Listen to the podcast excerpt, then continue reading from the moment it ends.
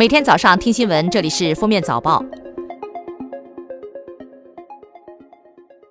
二零一九年铁路春运从一月二十一号至三月一号，互联网和电话订票提前三十天发售，十二月二十三号可购二零一九年一月二十一号即春运当日的火车票。车站售票窗口代售点提前二十八天发售，网上购票会有优化网络购票流程，可网上刷脸认证等措施。十月底，南京警方成功破获一起公安部督办的特大保健品诈骗案，抓获犯罪嫌疑人六十一名。嫌犯专门针对老年人骗取信任后，售卖所谓的珍稀药品，全国受害人过千，案值超两千万元。近期一份调查报告显示，百分之七十六点七的受访大学生直言学校水课多，百分之八十九点七的受访本科生赞成淘汰大学水课。有学生认为，水课不仅扰乱教育评价体系，还浪费了教育资源，打击学生求知的积极性。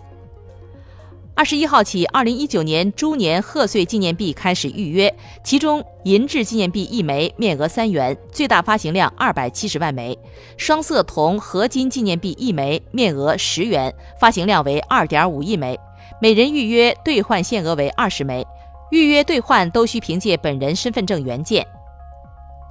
十二月十七号，疑似圆明园龙首在巴黎以二百四十万欧元被拍卖。专家称，龙首出自圆明园问题不大，造诣和价值都很高。华裔卖家暂未表态会将其捐出。圆明园方表示暂不回应此事，可找文物部门鉴定真伪。近日，成都网红店王妈手撕烤兔玉林店加工作坊被曝卫生条件堪忧。目前，该加工点因涉无证无照、卫生设施设备不完善等问题，已被相关单位查封。调查显示，大学生平均睡眠时间为七小时，百分之十五的大学生每日睡眠不足六小时，三分之一习惯熬夜，百分之十七的大学生反映睡眠质量差，百分之七十七有失眠问题。造成失眠的主要因素是压力大、焦虑、紧张或担忧。另外，百分之三十的失眠群体表示自己出现了脱发的症状。因觉得小区流浪狗影响安全，山西的畅先生建议物业驱离。物业研究后发布驱离通知，并建议爱狗人士领养。一名爱狗女子闯入畅先生家中，要求他收回建议。畅先生报警，警察将女子带离。十九号，畅先生的个人信息在网上被曝光。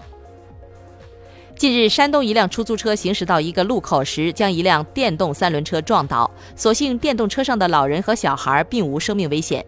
经交警调查，三轮车横穿路口时未让行，虽然车上的老人小孩受伤，但还是要负事故的主要责任。十二月十九号，一个外卖小哥排队一个多小时还没有领到餐，跟客户沟通能否加一些排队费，客户不同意，并取消订单，小哥当场落泪。平台称尊重顾客等不及取消订单的正当权益，会给骑手结算此单，并奖励一千元的委屈奖。一九六二年，湖北的丁有国六岁儿子在县卫生院住院一个多月，欠下医疗费七十多元。五十六年后，八十六岁的丁有国将百倍于当年的医疗费七千元还给医院。